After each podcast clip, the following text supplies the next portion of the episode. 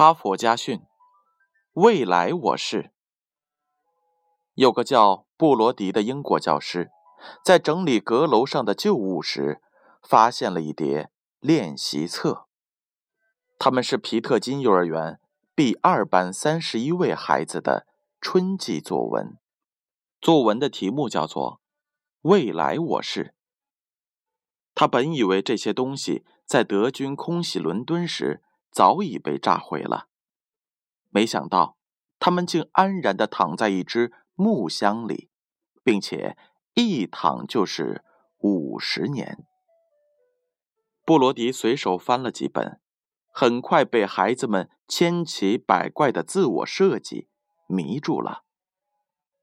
比如有一个叫彼得的小家伙，他说到未来自己想成为一名海军大臣，因为有一次他在海中游泳，喝了大约三升的海水都没被淹死。还有一个说自己将来必定是法国的总统，因为他背了二十五个法国城市的名字，而其中他同学最多只能背出七个。最让人称奇的是一个叫戴维的小盲童，他认为将来他必定是英国的内阁大臣，因为在英国还没有一个盲人能够进入内阁。总之，三十一个孩子都在作文当中描绘了自己的未来，有的想当训狗师，有的想当领航员，有要做王妃的。五花八门，应有尽有。布罗迪读着这些作文，突然产生了一种冲动：何不把这些练习本重新发到同学们的手中呢？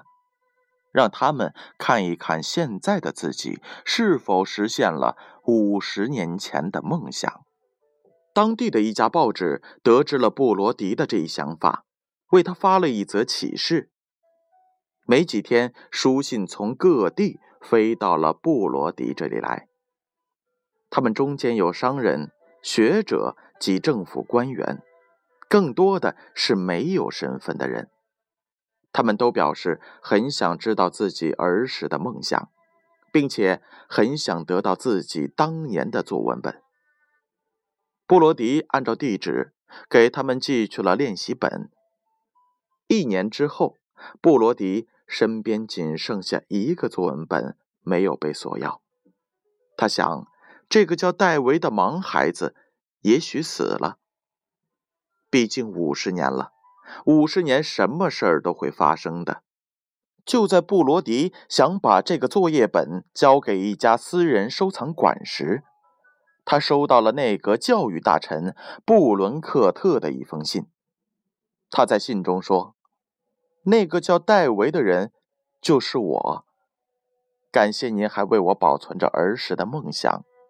不过，我已经不需要那个本子了，因为从那时起，我的梦想就一直珍藏在我的脑子里，没有一天忘记过。五十年过去了，可以说我已经实现了梦想。今天。我还想通过这封信告诉其他的同学：只要不让年轻时的梦想随岁月飘逝，成功总有一天会出现在你的面前。故事讲完了，让我们一起来听一听作者的编后语吧。布伦史特的这封信后来发表在《太阳报》上。他作为英国第一位盲人大臣，用自己的行动证明了一个真理：谁能把三岁时想当总统的愿望保持五十年，那么到那时候，他一定就是总统了。产生一个愿望并不难，难的是要把它保持下去。我们有毅力将一个愿望保持五十年吗？建勋叔叔把这一则故事送给大家，希望大家从小就有自己的梦想，并能够一直坚持下去。哈佛家训：建勋叔叔与大家共勉。